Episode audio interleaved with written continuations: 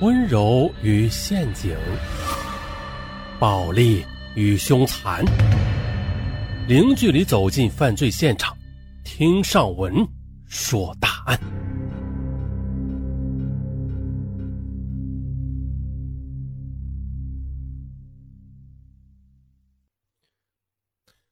谁是中国历史上最大的绑匪呀？毫无疑问的，那就是张子强了。他绑架李嘉诚的儿子，就勒索到十亿港币的赎金，这绝对是世界第一的。啊，我们呢从头说起。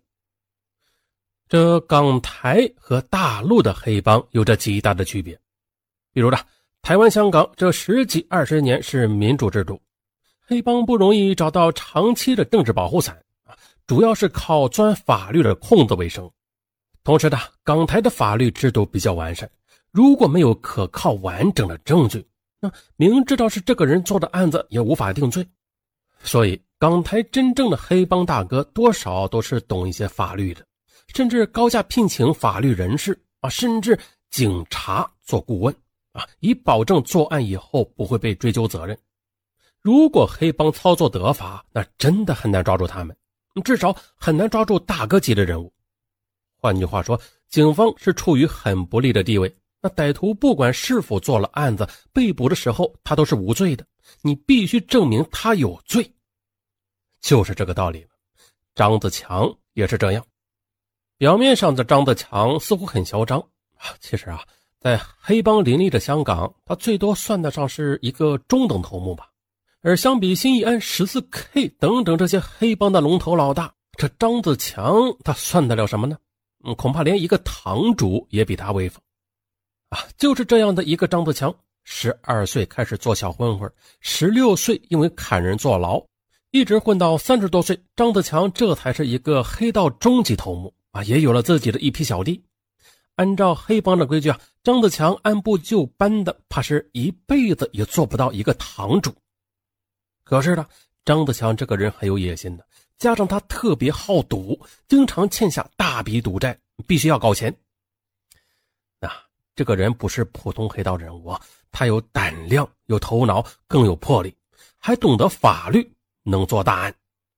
果然的，在一九九零年，也就是他三十六岁的时候，张子强做了第一个大案。一九九零年二月二日，在香港启德机场，瑞士劳力士总公司往香港空运了四十箱两千五百块的劳力士表，价值是三千万港币。可是，当保安公司的押运员将手表搬上车时，突然冲过来五名持枪的蒙面歹徒啊，将手表全部给劫走了。押运员回忆啊，歹徒作案手段非常高超。我们刚要关上车门时，五个蒙面人突然冲了过来。蒙面人分工很明确，两人跑到驾驶室，用枪抵住了坐在驾驶室的押运员，并且缴下了已经惊呆的押运员手中的散弹枪。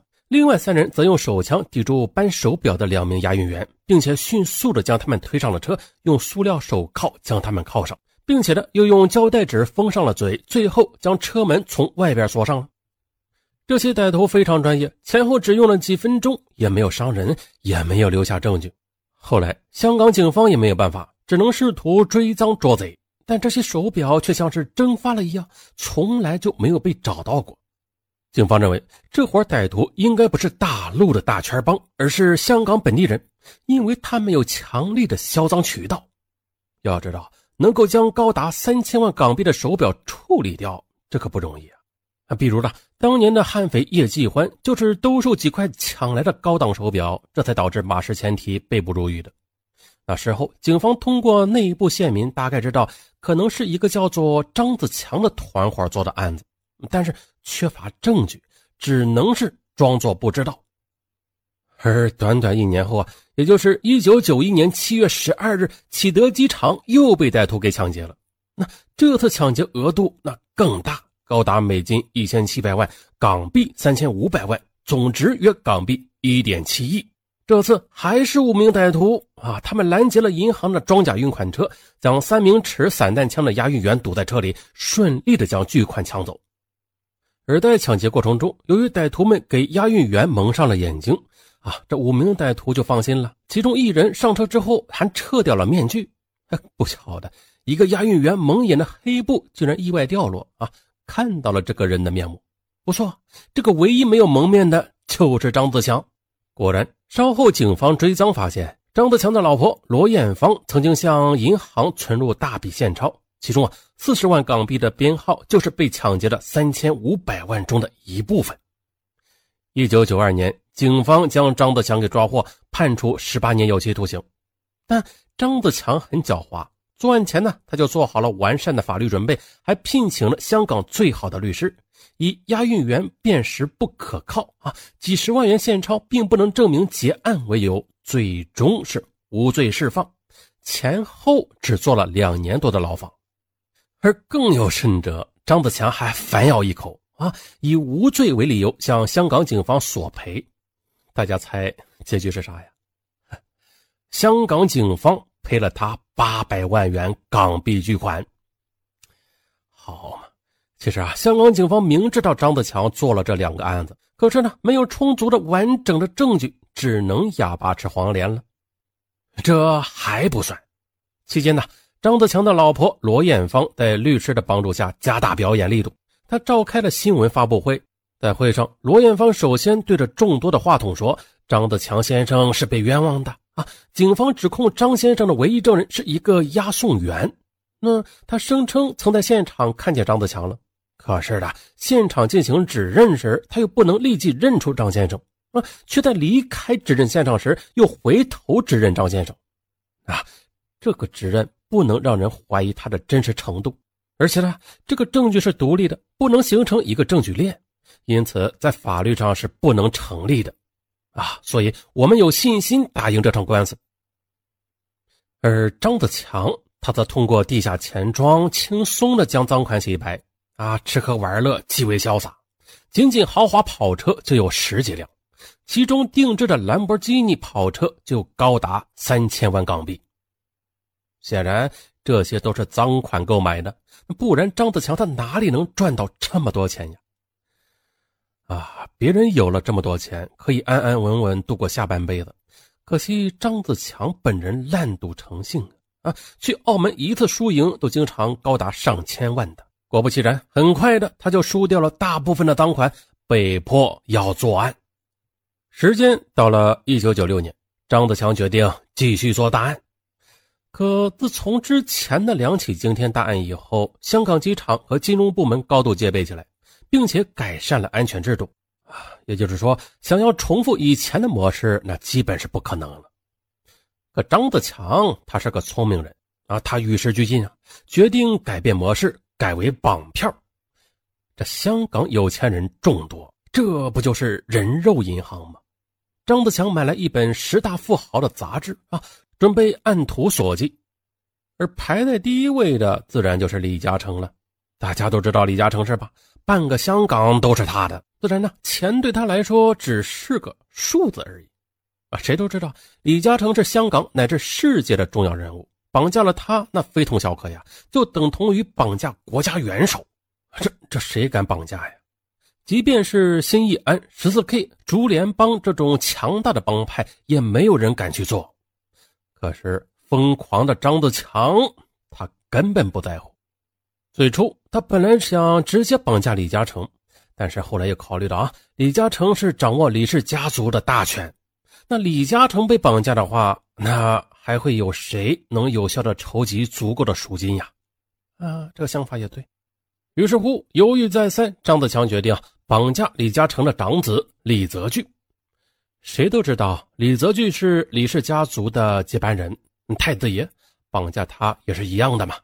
而接下来的绑架过程，想必有许多听友应该都知道。一九九六年五月二十三日，张子强带着一批小弟埋伏在一条偏僻的小路上。当天下午六点左右，李泽钜乘坐高级房车下班回家，被张子强他们的面包车给包围了，还朝天开了两枪。当看到手持 AK 四十七的劫匪时，李泽钜和司机两人早就吓得魂飞魄散，乖乖的束手就擒。他们被押送到荒郊野外的一个养鸡场。当时的李泽钜才三十二岁，哪里经过这种事情？他被蒙着双眼，又被扒掉了衣服和裤子，仅剩下一条小裤头。啊，是什么色儿的，尚文不知道。用铁锁链锁在了墙壁上，吓得是浑身发抖。啊，张子强倒是非常高兴了，甚至还抱着李泽钜亲了一口。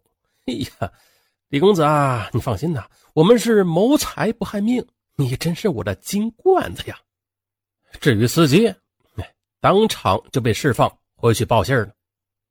而接下来就是谈判了，那咱们下集再谈。好，咱们接上回说啊，根据一般绑票的规矩，此时就应该找一个小弟去谈判的，索要赎金。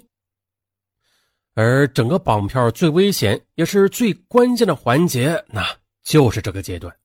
因为第一，如果家属发现亲人被绑，已经报警了，你去正好就落在警方的手里，估计要坐牢一辈子了。第二。李嘉诚能够做到香港富豪，那自然不是泛泛之辈啊！一般人能够压得住他吗？啊，不见得你能够要到足够的赎金。而第三，香港的富豪，即便不是黑道出身洗白的，那至少也和黑白两道有着千丝万缕的联系吧？啊，都不是善男信女。那如果李嘉诚已经找到黑道帮忙，啊，说不定等着张子强他们呢，就是另外一群悍匪了。而这世界上亡命徒有很多呀，啊，没有最厉害，只有更厉害。很有可能抓住谈判的张子强，施以酷刑啊，砍手剁脚，让他交代人质藏在哪里。啊，总之吧，一般人绝对干不了这个的。可张子强他和常人就是不一样，他考虑再三，决定自己亲自去。手下小弟说：“李嘉诚是个老狐狸啊，大哥你自己去恐怕要吃亏的。”张子强却说。李老板是个生意人，那钱多的数不过来，不会把钱看得比儿子重的。钱可以再赚，那能接班的儿子只有这一个，他不会乱来的。啊，可话虽如此，但是张子强仍然是做了充分的准备。他是直接绑着炸药去了李氏家族位于深水湾半山山坡上的别墅。这种炸药是所谓松发式引爆的。也就是张子强一直牢牢地抓着引爆器，只要一松手就会爆炸。那你制服张子强最快也要几秒钟吧？而起爆只要零点一秒钟，那根本来不及。自然的，一旦起爆，那自己也就活不下去了。这是一种亡命的方法。而接下来的李嘉诚和张子强的谈判，大家想必也都知道了。两人一直是心平气和的交谈着。似乎并不是命悬一线的斗争，而是在谈什么生意啊？张子强呢，四十一岁，李嘉诚六十八岁。张子强很直接的说要二十亿港币现钞作为赎金，而李嘉诚倒是没有讨价还价，但表示啊，香港银行不可能取出这么多现金，最多可以提取十亿。为了表示诚意，李嘉诚取出准备在家中的三千八百万港币现金，交给了张子强，让他当场拿走作为见面礼。而张子强微笑着表示同意了，但要求三天内必须交齐十亿。很快的，第二天呢，张子强又来到李嘉诚的别墅，开走了一辆装满五亿现金的面包车。第三天又取走了剩下的五亿。期间呢，两人有过一些谈话，现在看起来很有意思啊。李嘉诚曾经和张子强攀谈：“啊，你有这种胆量，我看你干什么都能赚钱，何苦干这个呀？”张子强回答：“那我也想做一个成功的商人，可是我是先天不足啊，读书太少。”李嘉诚说：“那我也没有读过多少书的。”张子强却说：“但是李老先生有耐性和韧性啊。”呃，还找了一个富人的女儿做妻子。那我没有一步一步走过去的耐性，找了一个老婆，家里也没有多少钱。哎呀，其实啊，人生苦短啊，还不如一棵树呢。一棵树可以活上上百年，甚至千年，可一个人呢，只能活上那么几十年啊。你看呢，三十岁前脑子还没有长全呢，这人呢也没有历练出来。可四十岁之后，脑子就开始退化了啊。所以啊，我没有耐性，一步步的走。那样的话，一辈子也只能是混个温饱而已。李嘉诚听到这儿，也就没有再说什么了。而在张子强取走最后一笔钱的时候，李嘉诚却向他说了一番话，似乎是在教育他怎么做人。你拿了这么多钱，下辈子也够花了吧？趁现在远走高飞吧，洗心革面，做个好人。如果你再弄错，那……就没有人可以再帮你了。而张子强压根儿就没当回事摇摇手，转身就走。果不其然，当天晚上，张子强就释放了李泽钜，前后一共拿走了十亿三千八百万的赎金。张子强分到了百分之三十五，也就是三点六二亿。我们给他算一笔账吧。张子强当时是四十一岁，就算他能活到九十一岁，余下的五十年每个月要花六十万，这好像才能用光这笔钱是吧？再如果那张子强带着钱移民到哪个国家去啊，恐怕下半辈子也是享乐之极。可是张子强这个人的天性决定他不会这么做，拿到赃款他立即疯狂挥霍。仅仅两天，就在澳门的赌场输了六千万。哎呀，六千万呐，心疼啊！张子强试图看看李嘉诚是不是怕了他啊，能不能再敲诈一些。于是张子强打电话给李嘉诚，装作是咨询投资。可老辣的李嘉诚立即明白了他的意思，严厉的拒绝。李嘉诚说：“你搞什么鬼呀？怎么还有电话？”而张子强在电话中说：“李先生啊，我自己好赌，这钱呢都输光了，你教教我吧，还有什么可以保险投资的？”李嘉诚答道：“啊，我只能教你做好人，但是你要我做什么，我不会了。你呢，只有一条大路，远走高飞，不然你的下场将是可悲的。”哎，见李嘉诚很硬，张子强没有办法，只能去打别人主意。他很快又盯上了所谓的第二大富豪。郭炳湘将他从自己的宝马车上绑架，可没想到香港第二地产大王郭炳湘的骨头很硬，沿途大叫大闹，拒绝打电话给家属，还说：“你们赶快放了我，否则你们要为今天的事情后悔的。”可张子强一再交代求财不要杀人，那这些小弟只是将郭炳湘打了一顿，让他老实一点。期间，张子强还怕郭炳湘是个公子哥呢，经不住打，让小弟们不要出手太重。没想到郭炳湘始终拒绝支付赎金，哎呀，没有办法了。张子强又让人将他塞入一个小木箱中，郭炳湘在木箱中只能蜷缩着身子，非常难过，大小便都只能拉在身上。就这样呢，僵持了四天，郭炳湘终于是经不住殴打和虐待，被迫的同意交出了六亿港币的赎金。拿到赎金之后，张子强下令将郭炳湘释放。事后啊，因为这次残酷的经历，郭炳湘患有严重的心理障碍和抑郁症，治疗了好几年才算是康复。接下来大家也猜到了，张子强拿到钱之后，立即的又去挥霍，啊，几天之内又在澳门赌场输了上亿元啊，并且还欠了赌场几千万。这样一来，张子强又是两手空空，又要继续作案了。一九九七年一月，张子强又盯上了澳门赌王何鸿燊。试图将他绑架，可以说啊，此时的张子强算是真的疯了。为什么这么说呀？这澳门赌王何鸿燊是谁呀？虽然没有李嘉诚有钱，但何鸿燊在澳门、香港、台湾那可都是响当当的人物，同时黑白两道。别的不说啊，单单是澳门混饭吃的黑帮就有十几股之多，也包括香港的四大帮派啊，他们都要听从何鸿燊的吩咐。那现在张子强竟然敢绑架他？这真的是太岁头上动土。具体的绑票细节没有公布。据小道消息称，是张子强派人踩点的时候，被机警的何鸿燊的保镖兼司机发现了，立即用手枪开枪射击。而张子强的小弟以为被识破呢，开枪还击。双方互射几枪之后，张子强的小弟弟被小弟被打伤，落荒而逃。嗯，这小弟弟和小弟。呃，多一个字少一个字它含义不一样。哎这中国的语言呢，那真是博大精深呐，任何国家的语言都比不了。好，咱接着说，澳门赌王何鸿燊受惊之后闭门不出，张子强也就无法绑票他了。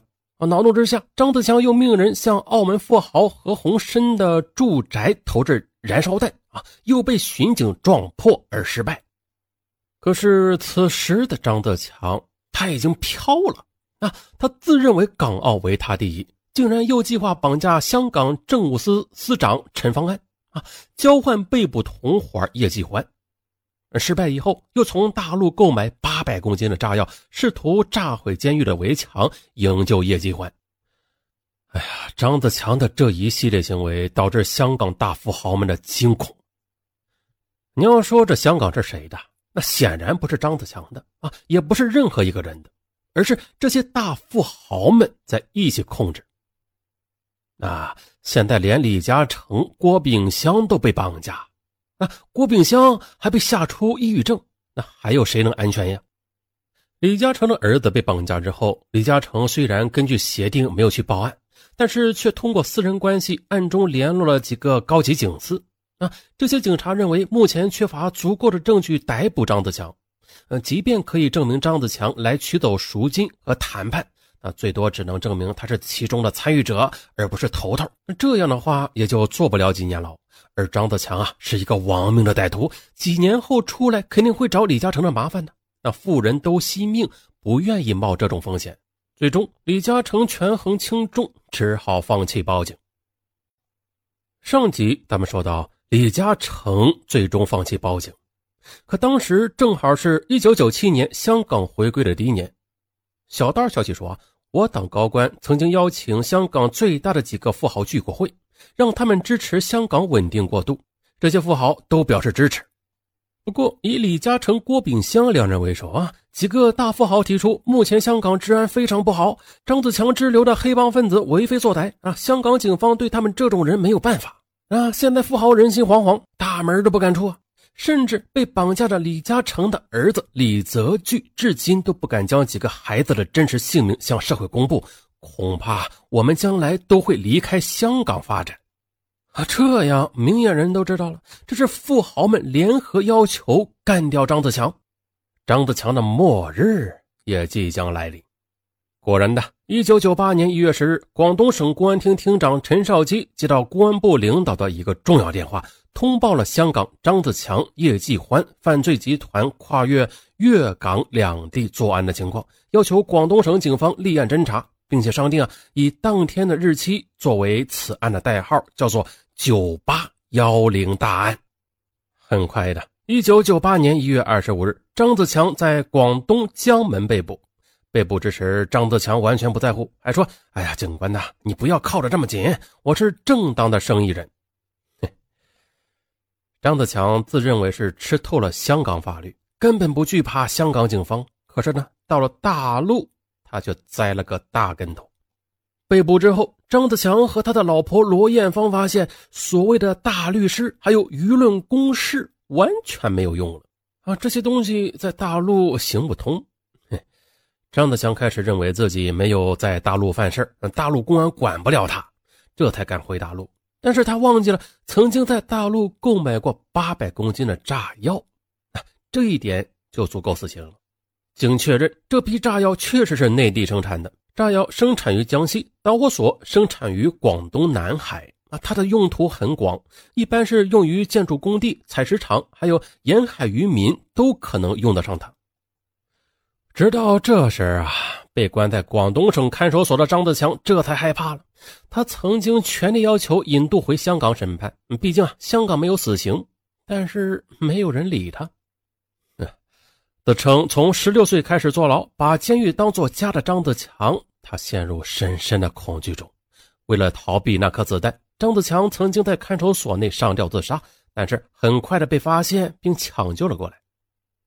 一九九八年十一月十二日，在广东省高级人民法院大法庭啊，广州市中级人民法院对张子强作出一审判决，判决书厚达四十八页。一九九八年十二月五日，广东省高级人民法院开庭，对张子强犯罪集团作出终审判决。张子强被判死刑，剥夺政治权利终身。随后，张子强及同伙陈志浩、马尚宗、梁辉、钱汉寿等五名案犯被押往刑场执行枪决。被终审判决死刑的张子强等五名案犯押进了法庭旁边的一个小房间，验明正身，然后执行死刑。接下来搞笑的是，就在验明正身的时候，突然陈志浩激动地朝着张子强喊道：“张子强，你可把我给害死了！”可张子强低头不语，而钱汉寿则叫道：“我要揭发，我要揭发！”根据大陆惯例，即便执行死刑的前一分钟，如果犯人有重大立功表现，也可以免于一死。法官上来问他揭发什么，他想了半天才说：“我要揭发盗版光盘。”那显然的，钱汉寿紧张的是语无伦次啊。最终的这个立功表现没有被承认。法官在验明张子强正身之后，问：“你还有什么遗言？”张子强摇摇头。五名死刑犯验明正身后，押出房间，鱼贯而出时，死刑犯之一的梁辉走到张子强身边，愤愤地说：“你好了啊，让我们这么多人陪你死。”五名死刑犯被押上囚车前，都戴上黑色的面罩，然后在警用摩托车的引导下朝刑场开去。刑场之上一声令下，枪声同时响起。啊，一切都结束了。可是有意思的是，啊，直到这个时候，香港警方仍然对付不了张子强。原来的张子强在大陆被捕之后，一九九八年八月二十六日凌晨，香港警方向张子强的妻子罗艳芳下发法庭的限制资产令，啊，冻结张子强旗下的大部分资产，并且拘捕十五名张子强的党羽。可罗艳芳丝毫不示弱。委托律师向高等法院大法官申请取消禁制令。一九九八年一月四日，无奈的香港法庭啊，正式的撤销了资产冻结令，并且呢，被拘押的十五名张子强有关的人士和在港亲戚被释放，甚至罗艳芳还获得了警方支付的惩罚性的堂费赔偿。再后来。张子强被枪决之后，罗艳芳携带孩子和巨款堂而皇之的移民到泰国。其实，香港警方也明白，这罗艳芳绝对是参与其中，至少是参加了洗钱和转移赃款。可是，因为没有足够的证据，最终只能作罢。好了，张子强的故事说到这里已经结束了。啊，像张子强这样的世纪大绑匪，真的就是应了那句话呀。贪心不足蛇吞象，不作你就不会死。嗯，好，就这样吧。喜欢听上文说答案的听友啊，可以点击订阅，点击关注啊，免费的，终身免费哦。